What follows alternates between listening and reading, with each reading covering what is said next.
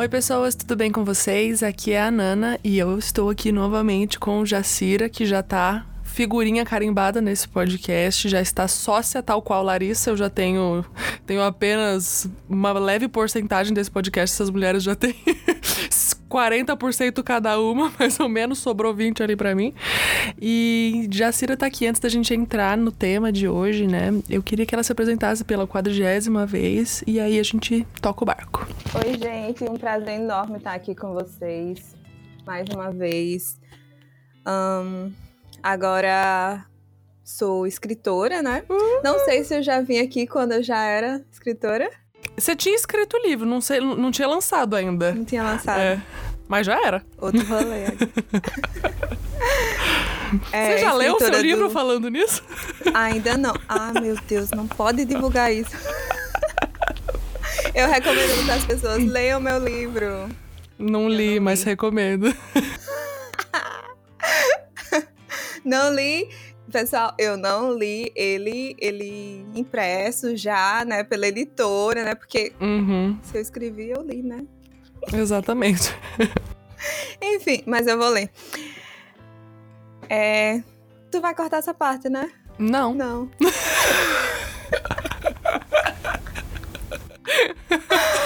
Ai, meu Deus, escritora do livro Estigma da Cor Agora eu também sou palestrante. Me chame para falar na sua igreja, por favor. Tá? Amém. E é, eu faço pós-graduação, uma especialização em teologia bíblica e exegética do Novo Testamento.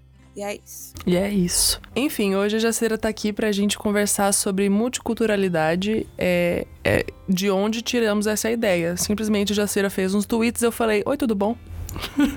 Vamos conversar de novo. Como se a gente não conversasse praticamente todo dia, né, amiga? Mas assim. É sobre isso. sobre esse tema a gente deixou especificamente para conversar aqui. E aí, enfim, eu tirei essa ideia dos tweets. A Jacira falou um pouquinho ali, muito brevemente, né, sobre a experiência dela de viver em diferentes culturas. E é um tema muito, muito interessante, que pelo menos eu gosto e conversar com alguém que vive isso é muito interessante para mim. E aí, como esse podcast é meu, eu trago aqui as pessoas que eu acho que, que são é, relevantes para falar sobre assuntos que são relevantes. Então, amiga, é, antes de qualquer coisa, se você puder contar um pouquinho da sua história, né, com essas diferentes culturas e tudo mais, é, seria interessante para a gente começar aí. Então, é, não sei se todos vão ter lido, ou lido no caso não, ouvido, né, o outro podcast. É, eu não sou brasileira, eu sou de Guiné-Bissau, um país do continente africano, mas eu fui criada aqui no Brasil. É, eu vim ao Brasil quando eu tinha sete anos com minha família. Então, eu fui criada aqui no Brasil, né? Mas só que os meus pais, eles foram criados em Guiné-Bissau. Eles foram... Eles tiveram toda a sua infância, adolescência e, e adulto, né? Como adultos, tudo em Guiné-Bissau. Então, eles têm uma carga cultural de Guiné-Bissau. E eu não. Então, como eu, eu vivo numa cultura brasileira, a minha cultura é toda misturada. Tanto do Brasil quanto de Guiné-Bissau, porque como eles foram criados lá, muitas das coisas também de lá eles é, pa passaram para mim.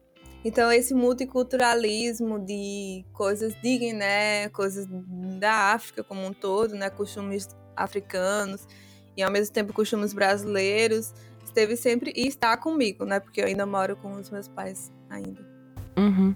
Vocês mudaram para cá, para o Brasil, você era bem pequena, né? E seus pais já adultos, obviamente. Isso. Eu tinha sete anos. Tinha acabado de completar sete anos, na verdade. Você tem bastante memória dessa época? Não. Eu, no caso de memória de Guiné-Bissau? Uhum. Não. Eu me esqueço, eu, eu sou muito esquecida, muito, muito esquecida. E memórias de primeira infância, assim, né? Dizem que a gente não lembra muito, então eu não lembro de quase nada, assim. Tem muitas coisas misturadas de uhum. coisas que eu sonhei, de coisas que não existem. É, não, não tenho uma memória. Eu preciso voltar para conhecer de novo o meu país. Uhum. Eu acho que isso também ajuda bastante no choque cultural, né? Que a gente já conversou um pouquinho e a gente sabe que acontece, porque seus pais viveram a vida inteira, quase, vamos assim dizer, né? Infância, adolescência e vida adulta.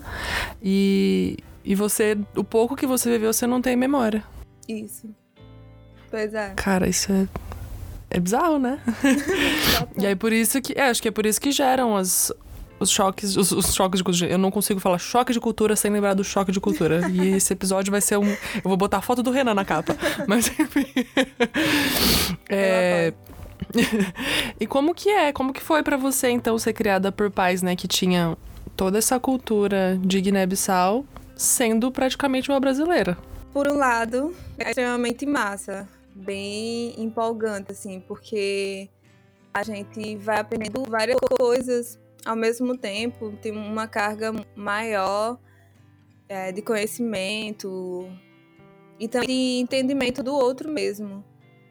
Uh, mas por outro é complicado, né? Porque são, uhum. são realidades diferentes coexistindo é, ao mesmo tempo. Então nem sempre tudo é legal. O multiculturalismo, como eu falei lá nos tweets, ele é extremamente massa no sentido de que são coisas diferentes coexistindo e de forma harmônica. E isso é bom, isso glorifica a Deus, a gente vê a diversidade criacional do Senhor. Mas, por outro lado, é muito complicado, porque é você lidar com o diferente, é você lidar uhum. com alguém que tem é, realidades, cargas psicológicas diferentes, cargas culturais, e isso faz com que a gente tenha que se ajustar. E se as pessoas não quiserem se ajustar, aí dá errado. é, o que. O que, que você encontrou de diferença, assim, que você encontra até hoje, né? De diferença entre a cultura e costumes mesmo, né? Entre os seus pais, da, de que eles trouxeram de lá de Guiné-Bissau e que você, como brasileira, fala, gente, isso é muito diferente. É, um dos costumes do, da África como um todo, né? Dos países africanos, é essa coisa comunitária, né? Essa coisa de família e essa valorização muito bem presente, comunitária, assim. Nas sociedades mais ocidentais, não tem tanto isso, né? É uma cultura mais individualista. Então, essa é uma das primeiras cargas, assim, de tipo, coisas do final do ano, amigos se reunirem e chamarem para todo mundo ir e é algo inaceitável para a cultura africana, porque é uma, uma festa de família, você tem que ficar com a sua família e pronto. Claro que existe isso também aqui no Brasil, mas no caso de algumas famílias em específico, no caso em África não é bem, na África não é bem assim, é algo que é costume e acabou. E também por causa dessa coisa da comunidade, tem muito nessa coisa da comunidade, tem muito essa coisa de é, existe um líder comunitário, aquela, aquele ancião, é aquela pessoa que você vai obedecer e pronto. Os pais com pessoas nessa hierarquia, né? Nessa pessoa que está acima. Uhum. Você tem que obedecer e pronto, você não pode questionar. O que é muito difícil para a carga cultural ocidental, que é uma carga que é, envolve a criança na família, ouve a criança, tem uma outra realidade e que lá não existe. Então, muitas das vezes, coisas que. A, a, e agora eu tô, não estou falando como adulta, estou falando como criança, já ser criança, né? É, que recebeu a carga cultural a, brasileira e que achava tranquilo questionar algumas coisas que eu não concordava mas que para eles era tipo uma falta de respeito. Uhum. É, é tudo muito aumentado no sentido de que funciona assim lá, né? De hierarquia, que você simplesmente tem que aceitar. Então, se você questiona, isso significa que você está faltando com respeito, mesmo que você não esteja faltando com respeito. então, são coisas que se tornam muito complicadas num convívio diário, né? Uh, mas eu, eu, diria que esse é o principal ponto, essa coisa da comunidade e hierarquia entre pessoas que são os líderes comunitários, os líderes da família e aqueles que têm simplesmente aceitar e não questionar, enfim. Eu tinha até anotado aqui para perguntar para você sobre os impactos, né, que essa, essas essa diferença mesmo, né, que existe entre a infância da Jacira, principalmente acho que a infância, acho que talvez tenha sido o período que você mais sofreu com essa diferença, porque criança, gente, criança não sabe muito bem, tá aprendendo a lidar com seus próprios sentimentos e questões. E como que foi esses impactos, assim, de dos seus pais lidarem com uma filha criança vivendo uma cultura completamente nova para eles, que a cultura também era nova para eles, mas que para você, tipo, tá tudo normal aqui. Uhum. É, meus pais, eles foram muito sábios, digamos assim, no sentido de tentar se adequar também, né? Uhum. Ah, então, de certa forma, eles foram dando abertura, mas isso não foi é, de uma hora para outra, né? Foi algo que demorou, foi algo muito, muito complexo, assim, de se dizer. Mas eles tentaram se adequar. Mas foi um impacto também para eles, do tipo por exemplo, o nome do meu pai é Daniel. Aqui na cultura brasileira, é, o português do Brasil, a gente chama Daniel. Mas em Guiné-Bissau, que é um portu... a gente fala português, mas é um português de Portugal misturado com os dialetos da gente, a forma uhum. de falar dos dialetos da gente, enfim. E aí, em Guiné-Bissau, a gente fala Danielo. Uhum. Com o L do, do, jeito que os portugueses de Portugal falam, né? Uhum. Quando a gente chegou aqui, meu pai, ele batia o pé. Quando as pessoas falam, chamavam ele Daniel, ele dizia: Meu nome não é Daniel, meu nome é Daniel. uhum. São coisas simples assim, mas que é, remete a essa coisa, essa carga cultural de Guiné-Bissau que ele não queria se desvencilhar. E aí, numa coisa simples como o nome, né? Imagina costumes e culturas realmente que foram aprendidos, né? É, e havia muito questionamento com relação à forma como os brasileiros são, de que a. Eu, eu não, ao longo da conversa a gente vai, vai falando de alguns outros pontos, né? Uhum. Mas havia esse questionamento de, da forma como a cultura brasileira era, muito, muitas críticas, enfim, e não aceitação de primeira, né? E aí era, era aquela coisa do tipo, minha filha, não, não seja igual a eles. Basicamente, né? Mas que com o tempo houve a flexibilidade, enfim. Até hoje a gente tem vários problemas, várias coisas, né? Que eles acreditam que da cultura guineense é muito melhor, da cultura africana é muito melhor. E para mim, tudo faz, né? Porque eu uhum. acho que é uhum. tranquilo. E, enfim, é, é complexo, digamos assim, é complexo. É, e falando desses pontos, então, positivos e negativos, né? porque assim, eles existem, a gente não pode ignorar isso. E acho que é eles que a gente consegue. A gente consegue equilibrar, talvez, né? Pensando neles, a gente consegue equilibrar, tipo, tá tudo bem, gente. Tem o lado bom e tem o lado difícil. E a gente vai ter que conviver com eles. Então, acho que trazer um pouco desse senso de realidade e, e ajudar a gente a lidar com, com a coisa. É, me conta um pouquinho dos pontos positivos que você encontra de, dessa dessa diferença, né, de viver com cultura guineense e cultura brasileira, as coisas que vocês aplicam na, na casa de vocês, enfim, tudo mais. É, uma coisa que a gente aplica aqui é comer comidas típicas de Guiné-Bissau regularmente.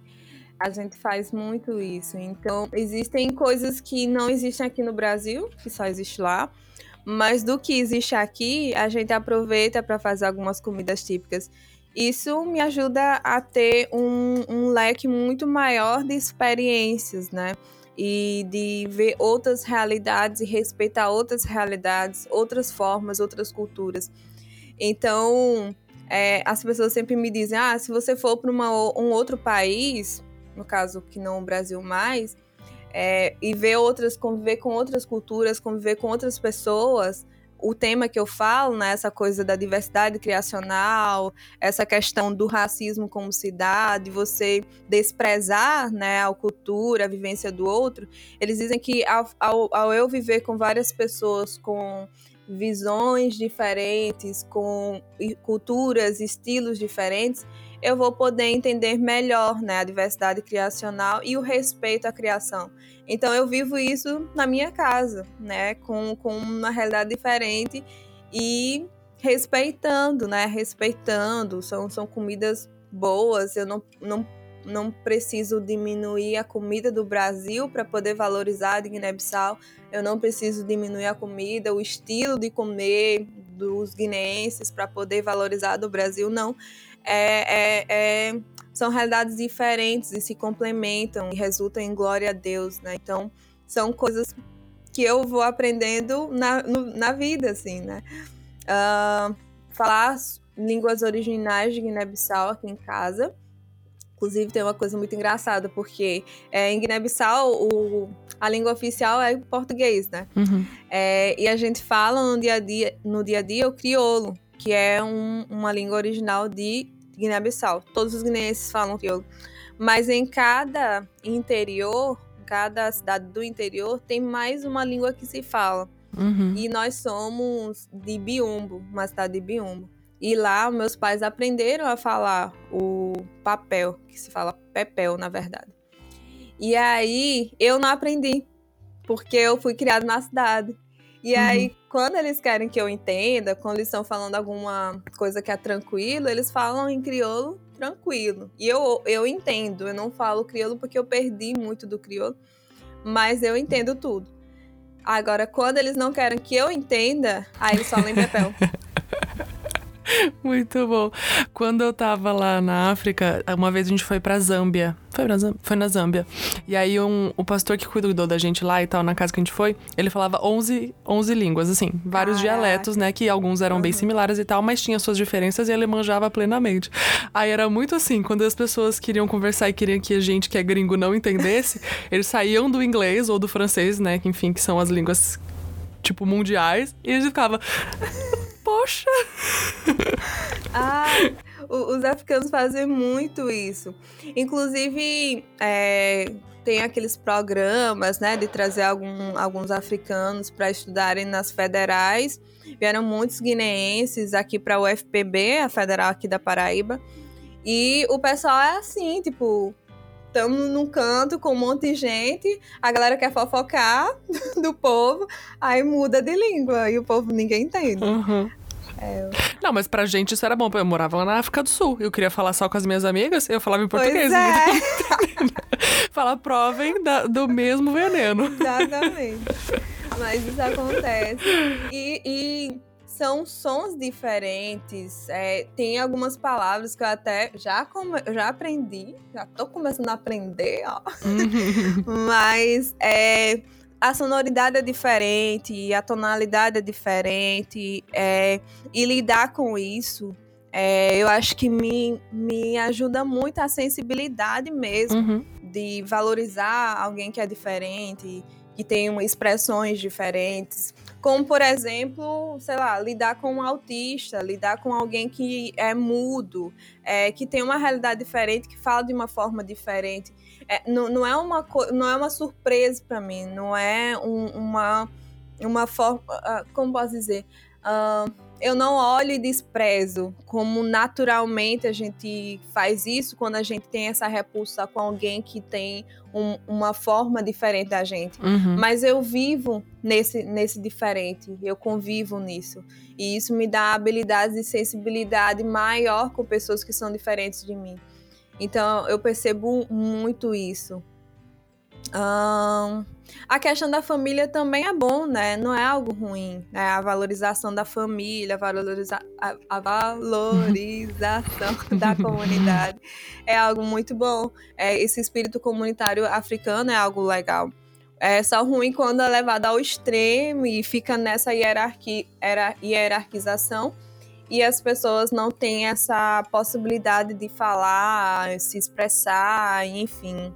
E aí é, é, complicado nesse sentido. Mas é algo bom, esse espírito comunitário, porque uh, a gente sempre tem reuniões com a minha tia. A gente tem um, outra família daqui que mora aqui em, em, no Brasil, em João Pessoa com a gente. E a gente sempre tem reuniões familiares. É, aqui em casa valoriza muito o culto, culto infantil, não, culto doméstico. Uhum. A gente sempre teve valoriza muito essa coisa dos pais presentes. Meus pais são muito presentes, na, foram muito presentes na minha infância. Uh, e até hoje me dão muita assistência, mesmo eu sendo adulta. É, assistência espiritual, inclusive, né? Sempre foram presentes, nunca terceirizaram isso. Isso é muito importante, né? É uma realidade que eu nunca vivi, né? Uh, eu escuto muitos brasileiros é, pessoas que foram criadas, no caso, por pais brasileiros, essa realidade que acontece, né, de terceirização da educação, de terceirização da família mesmo, né, pessoas que têm de viver somente com amigos mesmo, porque os pais não são presentes, enfim, mesmo estando na mesma casa, né. E eu nunca vivi isso, né? Porque essa questão da valorização. Não estou dizendo que não existe isso no continente africano, existe também, existem pais responsáveis, enfim. Mas que essa virtude comunitária é algo muito positivo também, né? Pode ser algo muito positivo se usado com sabedoria. Então, eu diria, eu me lembro dessas coisas do ponto positivo aqui. E os negativos. é chato falar deles, mas eu, acho que chega num ponto em que. É, a gente começa a tratar com mais leveza, assim, mas eu acho que como você passou a adolescência com essa diferença, e a gente, né, todos Nossa. nós aqui já fomos adolescentes, sabemos das dificuldades de lidar com pais que são brasileiros, né? No meu caso, brasileira sendo brasileira, é, quer dizer, brasileira com pais brasileiros, imagina uhum. na, na na sua vida que era o contrário, né? É, você, praticamente brasileira, que, como você disse mesmo, quase não tem memórias lá de, de Guiné, e com pais com cultura completamente diferente. Eu acho que talvez isso aí, tô aqui chutando por alto, tá? Aí você me conta, que talvez essa tenha sido a, a fase mais complicada de lidar com essas diferenças culturais. Ah, com certeza. Com certeza. Eu achava que meus pais me odiavam. Toda adolescente acha isso, mas no meu caso era assim duas vezes mais, né? Porque eu dizia, uhum. meu Deus, são coisas normais, meus amigos tudo fazem, por que, que eles não deixam? Ah, do tipo, ir na casa de amigos. Isso é algo assim, tipo, até hoje. Amiga, hoje é vou te contar uma coisa. Tinha uma amiga minha da escola que eu dormia toda semana. Então, o pessoal me chamava para as coisas, simplesmente não. Não, não podem mesmo conhecendo os pais, enfim, da igreja, pessoa da igreja, era muito mais, muito mais difícil assim, né? Porque é, é algo muito familiar, tipo, ah, você tem a sua casa. Sim, eu sei que eu tenho minha casa.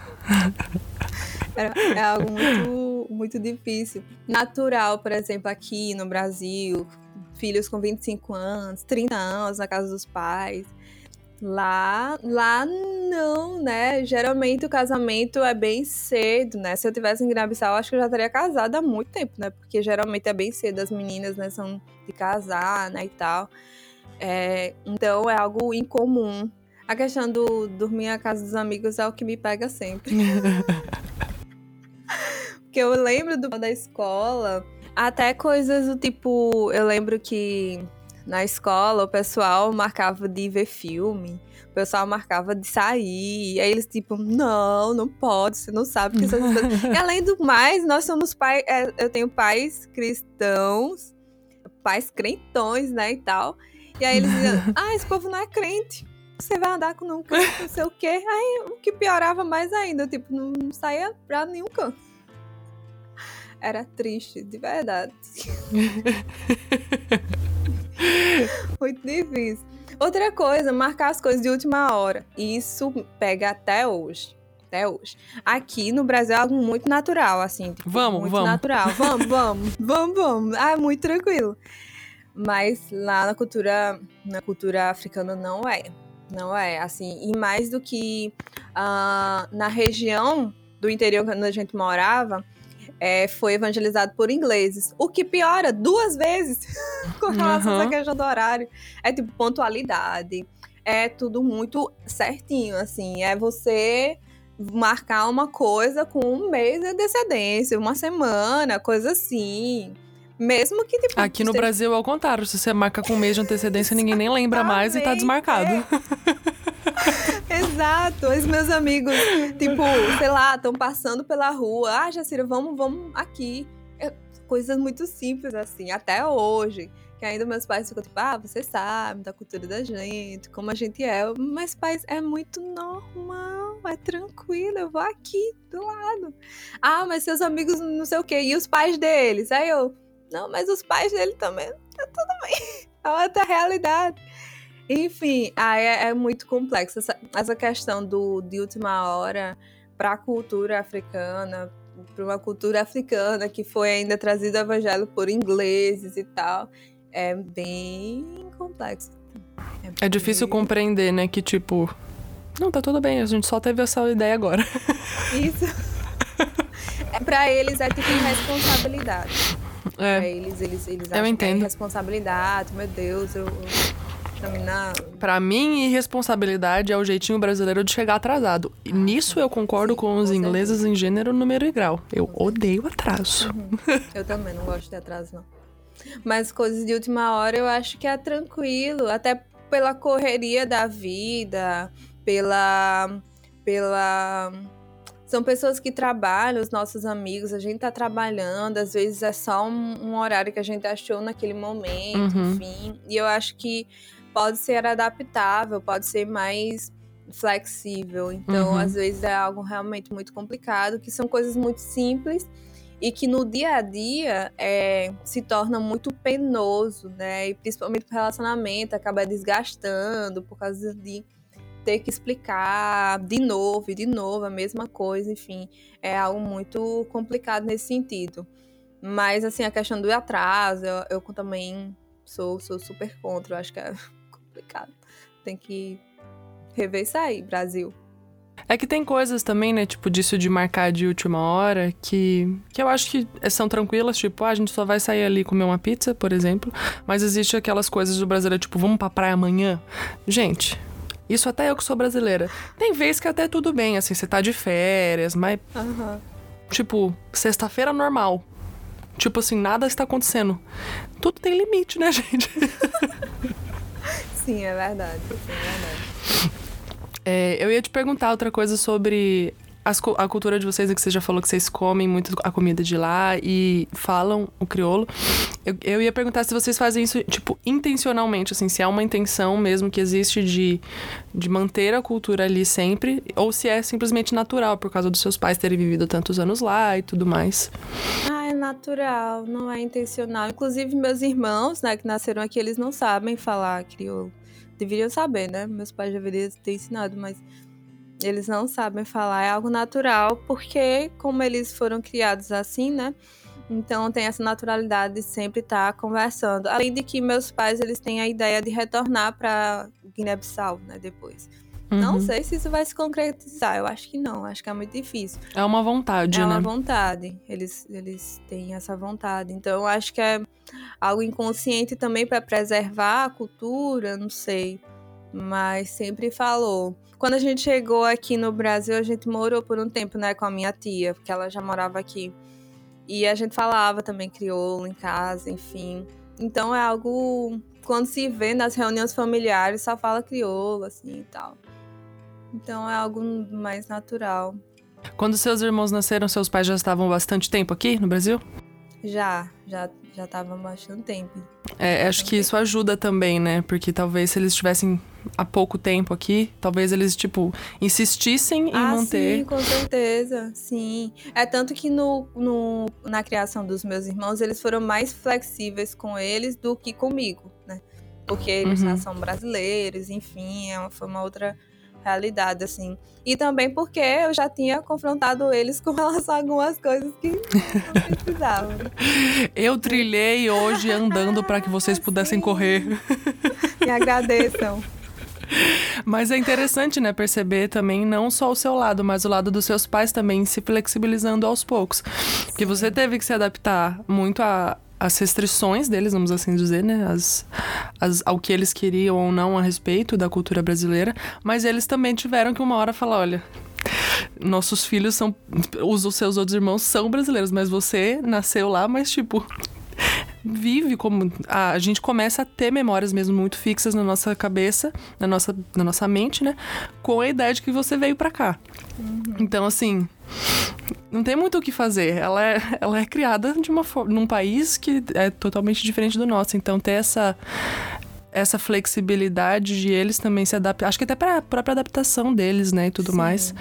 É interessante. Eu vou querer fazer um episódio com eles, já sei. Como é que foi? Agora eu quero conversar com eles. Como é que foi para vocês virem depois de adultos para um país novo? A sorte, né, vamos assim dizer sorte, é que era uma língua que eles já conheciam, Isso. pelo menos, né? Verdade. Verdade. É, É, eu acho que o episódio com ele seria legal. Vamos combinar isso aí, tá bom? Então tá bom. Amiga, é isso. Tem mais alguma coisa que você gostaria de falar sobre? Não, eu acredito que é, que é isso mesmo. É, é enten... Eu acho que. É, eu acho que assim, o que você mais aprende lidando com tudo isso? Acho que é uma boa pergunta pra gente encerrar. É, isso. Muitas das coisas que eu falo hoje, é, quando eu paro para pensar, tanto conhecimento que eu tenho, no sentido não que eu sou muito inteligente nem nada, calma. conhecimento cu cultural, digamos assim.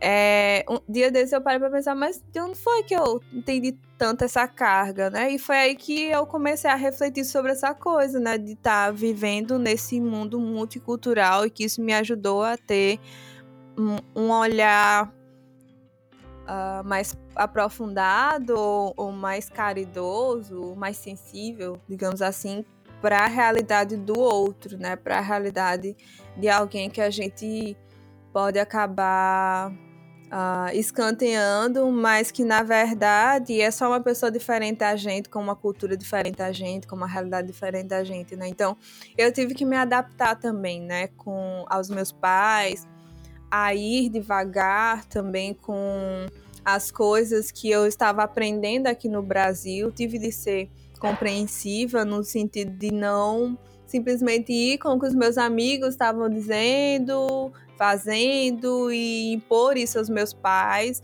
mas eu fui com calma também, né? E, e isso me, me ajudou também a moldar, né? A, me moldou também, né? Então, quando eu falo sobre racismo, sobre discriminação, sobre preconceitos, é, é, também desse lugar de uma pessoa que teve que lidar com culturas diferentes, teve que aprender coisas diferentes é, e teve que lidar com coisas que pessoas que não vivem a multiculturalidade não, não viveram. Tanto num aspecto positivo da coisa, de ter um, um uh, um, uma, de ver uma, a diversidade criacional positiva né, do Senhor, mas também tanto no, no sentido de conflitos, de embates, de problemas, e que me moldaram também, né? Então, é, essa base de convivência me moldou também, né? Isso é, é muito legal. Tem as suas dificuldades, mas também tem todo o seu privilégio, né? Isso. Então é isso, amiga. Muito, muito obrigada. Vamos combinar essa gravação com os seus pais. vamos combinar, vamos combinar. Mas é isso, muito, muito obrigada mesmo. Eu amei, amei. Espero que você tenha gostado também de conversar um pouquinho sobre isso. Sim, eu gostei muito, muito obrigada. E é isso. Ah, deixa, deixa, suas, deixa suas redes sociais aí pro pessoal te seguir. Ah, sim. É arroba JaciraPVM. Twitter, Instagram, mas não me siga no Twitter. No Twitter eu sou muito chata. Mentira, amiga. Foi por lá que a gente se conheceu. Foi ótimo. Obrigada, amiga. Você é muito caridosa. E comprem o livro da Jacira, Sim, pelo amor do Senhor Jesus Cristo, que esse livro é excelente. Então é isso, amiga. Muito, muito obrigada. Eu que agradeço.